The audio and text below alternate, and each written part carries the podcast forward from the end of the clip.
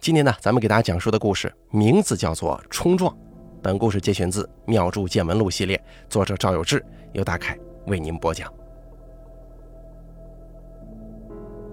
在湖南地区的祭祀活动当中啊，上年纪的人呢，总喜欢用某某庙王某某土地祠下来代表自己所居住的区域。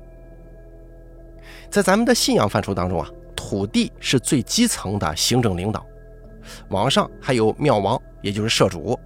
还有县主城隍、州府城隍、都城隍等等不同级别的社稷神。相对于土地神来说呀，庙王所管辖的区域更大。根据社庙的规模不同，庙王可以管辖多个土地，类似现在的这个街道社区主任。在旧时候的习俗当中呢，社庙每年都会举行盛大的庙会，其中游神巡境是收兵必不可少的项目。游神巡境，顾名思义啊，就是用八人抬的大轿将庙内的神像给架起来，围绕附近的乡村小镇巡游。这巡游路线会提前通知附近的居民。巡游的时候，乡亲们纷纷在路边设香案，准备爆竹香火迎接神驾，希望神明能够在自己家门前多停留一会儿，为全家带来好运气。也借这种方式表达人们对于美好未来的憧憬。而收兵呢，又叫打武昌。人们认为，通过一系列的仪式，可以把附近的山精水怪和阵亡的英魂召集到庙里，再通过特殊的仪式与庙里的正神形成盟誓，为庙神所驱使，用来辅佐神，帮助信众完成更多的事情。但山魈木刻也多有桀骜不驯者，所以收兵啊，也是一桩非常考验法师技艺的差事。因为稍有不慎，这些精怪就有可能冲撞到附近的生人，导致一系列怪事的发生。今年的农历三月十五，有不少外地的道友来我庙里一起为神灵庆贺诞辰，顺便为庙里做收兵法事。为此，我专门请了一个眉山法派的班子接这场法事，让大家呀好好热闹几天。这个眉山法派的班子由许多秘传的老师傅所组成，表演了开锁发兵等等已经失传很久的收兵法科，众位道友都大呼过瘾呐。法事结束之后，几位道友也邀请我回头去他们那儿参加神灵的诞辰，我也是一口应了。但平常呢，庙里事务繁多，不可能当面一一回礼，大部分都是托朋友带去祝福跟谢礼就行了。有一位张家界的道友说起他庙里供奉的神灵是雷大将军，不久有个忠烈文化交流会，希望我呢一起去参加一下，我就答应了。打听好了交流会开展的具体时间，提前把各项事宜安排好，专程去了一趟。从忠烈文化交流会赶回来的时候，已经是深夜了。问了好几个开夜车的出租车师傅，他们都不愿意去乡下。我估计呢，这会儿是不太好找车回庙里了，得找个小旅馆住一晚上，等天亮了之后再打车。正在市里找旅馆的时候，手机响了。我一看是庙里的杂物张才义打过来的。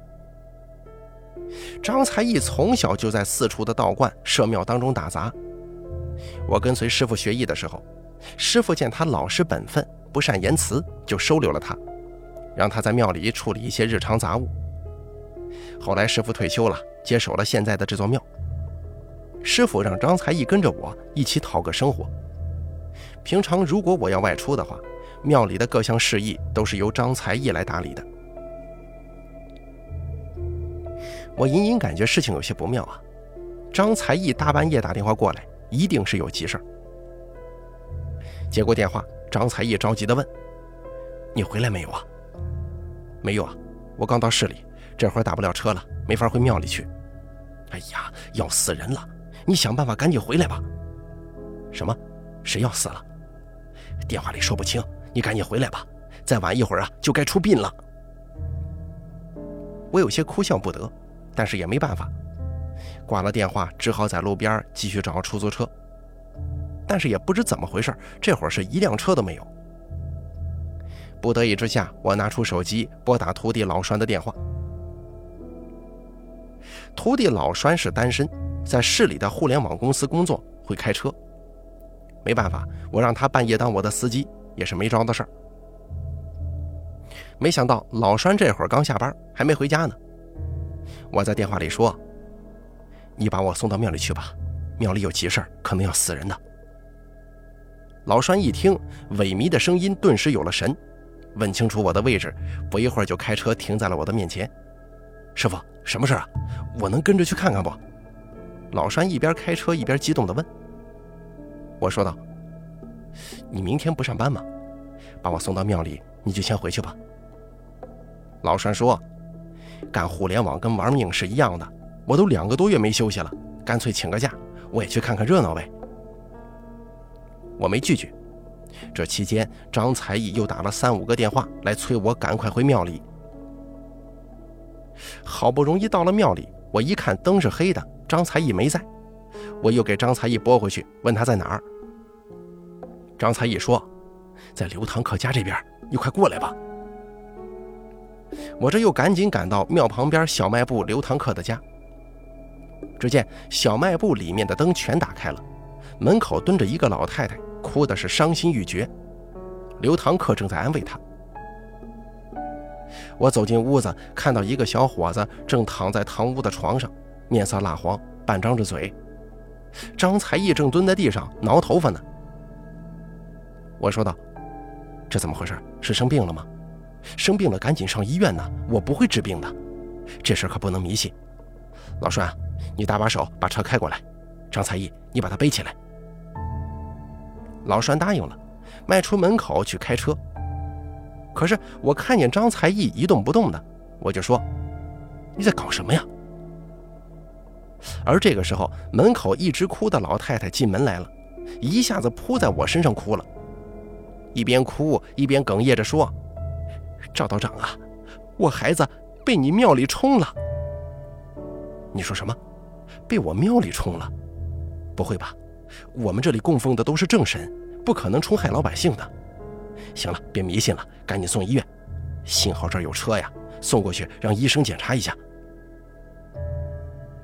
这个时候，刘堂客也进来了，风风火火地说：“他没说清楚，不是你庙里的神冲了，是你收兵的时候冲的。”什么？收兵的时候冲的？是三月十五那次收兵吗？是从那天开始病的吗？刘唐可说：“不是病的，前几天才开始发病。”我感到非常奇怪，就问道：“你们怎么知道是收兵的时候冲到的呢？”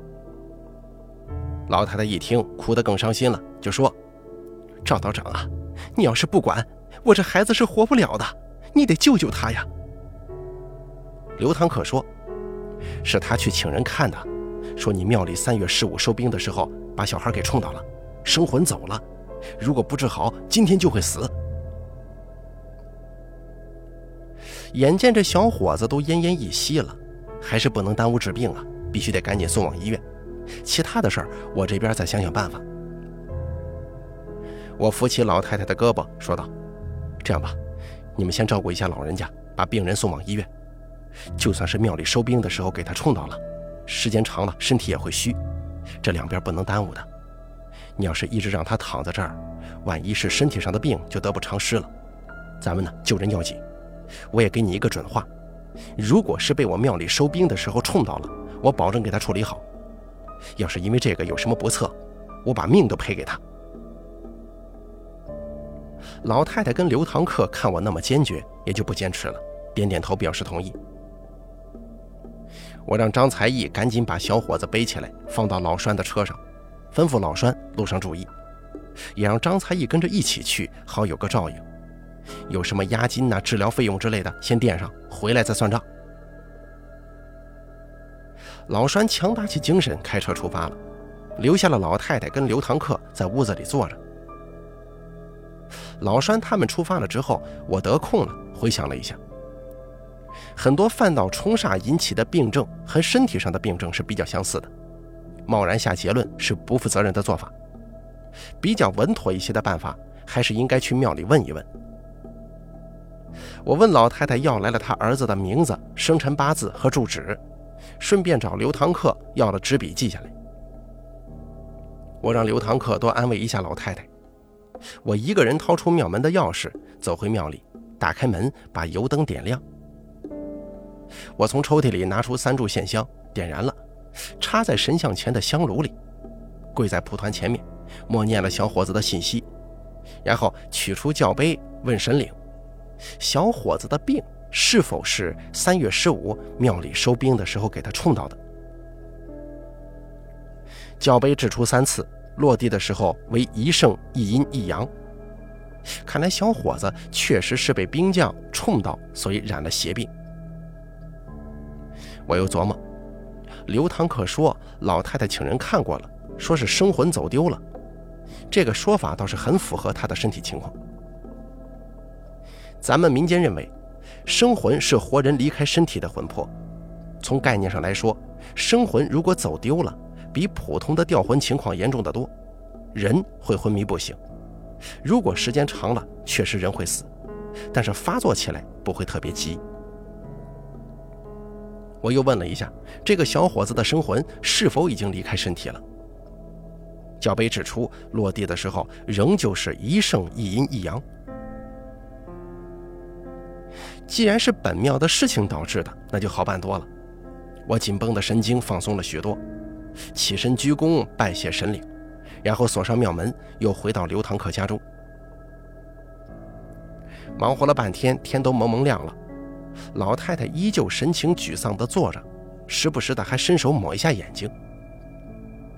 我说道：“确定了，是我庙里收兵的时候冲到的，也确实是生魂走了，不过不严重。”来得及的，你们放宽心吧，我这就到医院去处理一下。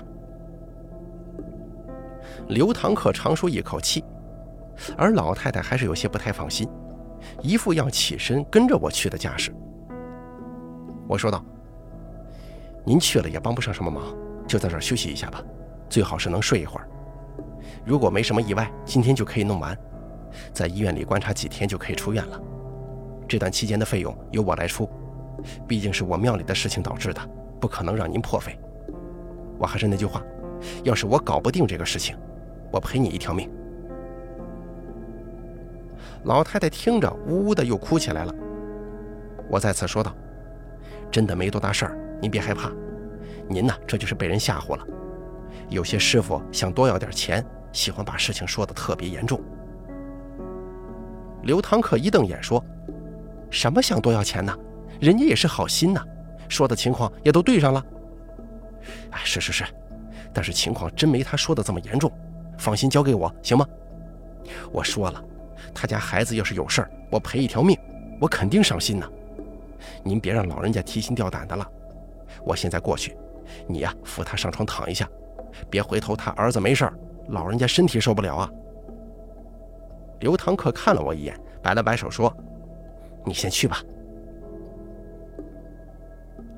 我给老栓打了个电话，问清楚在哪家医院，骑着张才义的摩托车就直奔市里了。到病房一看，小伙子正在输液。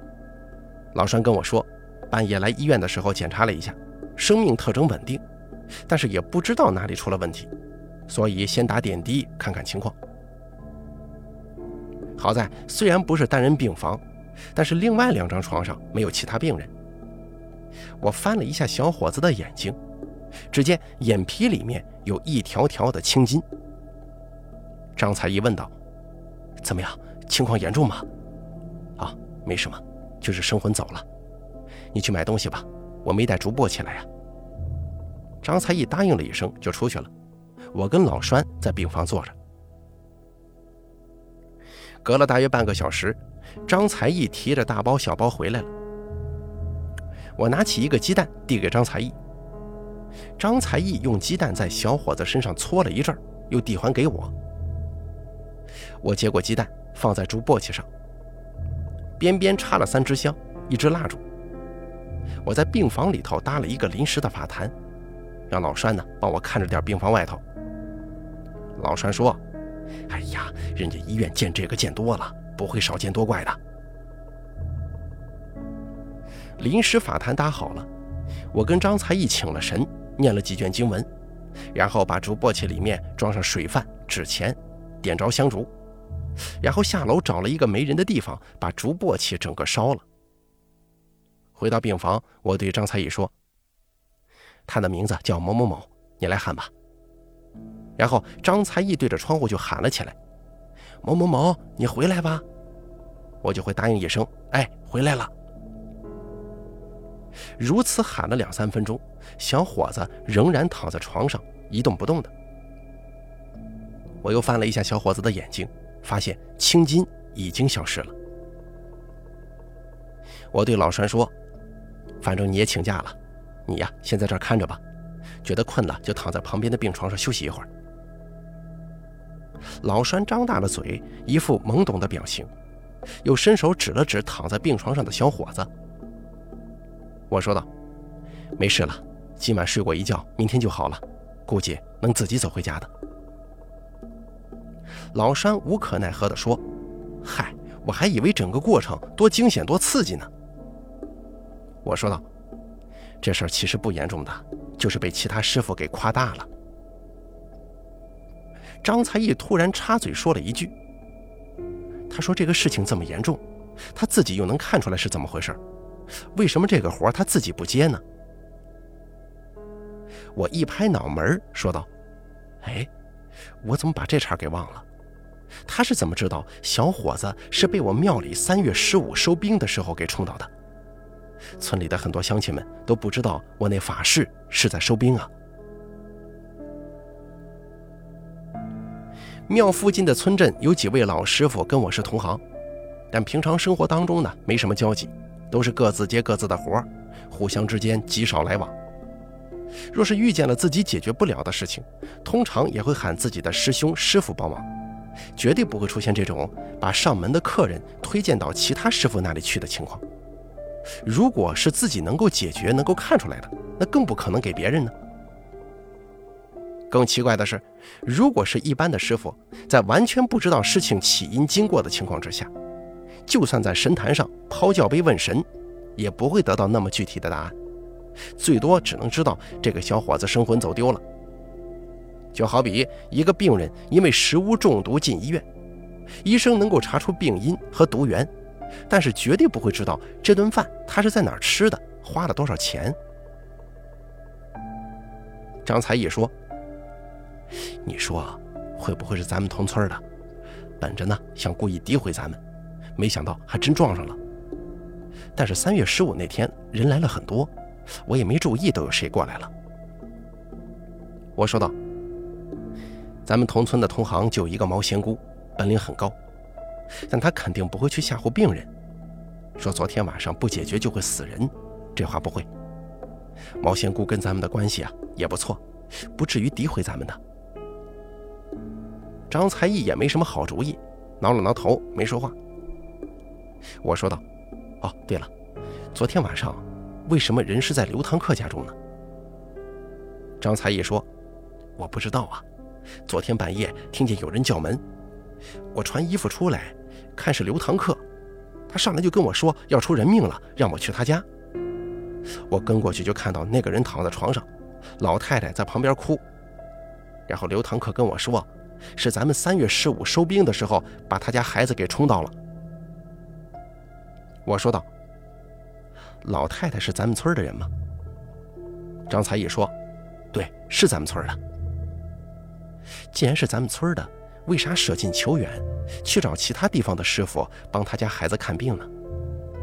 这师傅本领这么高，但是自己又不接这个事儿，回头还吓唬他一下。我觉得，是不是咱们无意当中把哪个师傅给惹到了？”张才义说：“那不会的。”你经常出门，我在庙里也是和和气气的，没跟人闹过矛盾。我说道：“那就很有可能，刘堂客是认识这个师傅的。哎，对了，昨天晚上好像听他提起过，刘堂客认识他。我心想，这个师傅可能跟刘堂客家里的关系挺好，但刘堂客跟我是老邻居，虽说平常斗嘴开开玩笑，但是他人很好。不会刻意给我添麻烦，去结交一个跟我有嫌隙的同行。这事实在是匪夷所思啊！我还是得回去问个明白。就算之前冒犯到了他，也应该趁这个机会去聊一聊，把误会给解开。打定了主意，我拉着张才艺一起出了医院，骑上摩托车，带着张才艺回到庙里。我先去了刘堂客家，看到老人已经躺在床上了，我心中放松了许多。刘堂客一见我，把我拉出门外，轻轻掩上房门，问我：“那孩子好些没有啊？”“好多了，已经没事了，在医院里观察两天就可以出院了。”刘堂客一摆手，做生气状，说道：“这个杀猪的真是气死我了，吓得我一晚上没睡觉。”“你说什么？谁是杀猪的？”“哎呀，算了算了，人好了就没事了。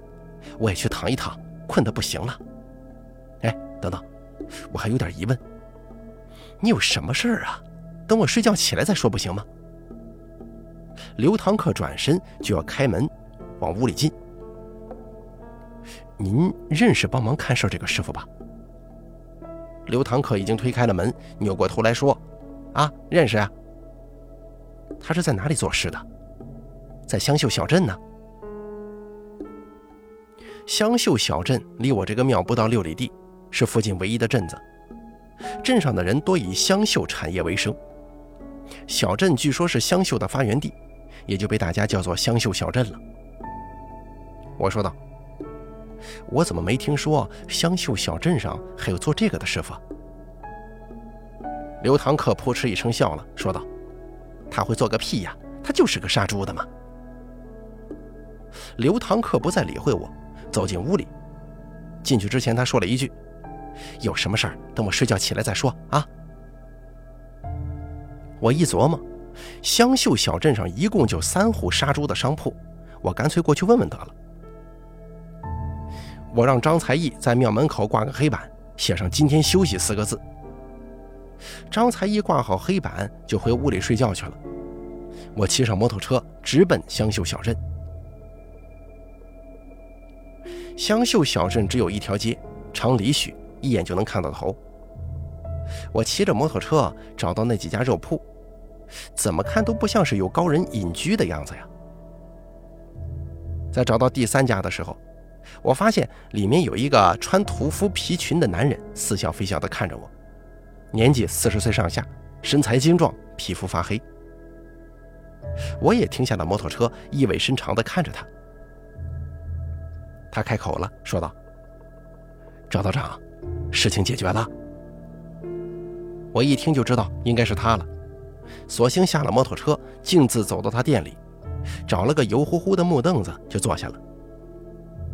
我说道：“怎么称呼您呢？”“啊哈，我姓刘，刘师傅，咱们……哈，师傅不敢当，你叫我刘屠户就可以了。”“那好吧，刘屠户，咱们之间没什么过节吧？”刘屠户倚在屠墩上笑了笑，说道：“没有的嘞。那您这是什么意思？”说这话的时候，我感觉我像是古龙武侠小说当中的人物。两人见了面，似乎都在打哑谜，而两个人心中又都心知肚明，故意扯一些无关紧要的话。我就是想看看你的本事嘞。那总得有个原因吧？刘屠户说。我妹妹总说你厉害的不得了，我觉得你这调子起得挺高啊。我说哪天给你出个难题，也显显我的本事呀。我这个时候才注意到，这个屠户跟刘堂客一个姓我问道：“你说的你妹妹，就是在我庙旁边开小卖部的刘堂客吗？”没错。我拍了拍胸口说：“你吓死我了。”我以为我不知怎么回事得罪了一个高人呢，故意要跟我作对。没有的，我就是想试试你，看我妹妹那么神气，我不服气，能解决这个事情，那我就服了。你还是有些本事的。我说道：“那你也挺厉害啊，我知道几个附近村的老师傅，你也差不多有他们的水准了。”刘头户一拍胸脯说：“我就是他们的徒弟啊，就是没做这个行当罢了，不跟你抢饭碗。说完之后，刘屠户哈哈大笑。我也放宽心说道：“但是我有一件事情不明白，我们平时问卦只能问是或者不是，你怎么知道我收兵的时候冲到这孩子了？”刘屠户歪着头笑了笑说：“你三月十五收兵，我也跟着去看了，一问就对上了。”第二天一早，老栓就打电话过来，说小伙子醒了，能下床了，就是身体有点虚弱。但是没什么其他问题。后来我吩咐张才艺，以后买肉啊就去这个刘屠户家里买，多照顾一下人家的生意。其实生活当中啊，许多高人都有着不起眼的工作，所以也希望大家在日常工作学习当中，能够多多的去尊重身边的人，兴许啊，就有不少高人隐藏其中呢。好了，冲撞的故事咱们就说到这儿了。本故事节选自《妙珠见闻录》系列，作者赵有志，由大凯为您播讲。感谢您的收听。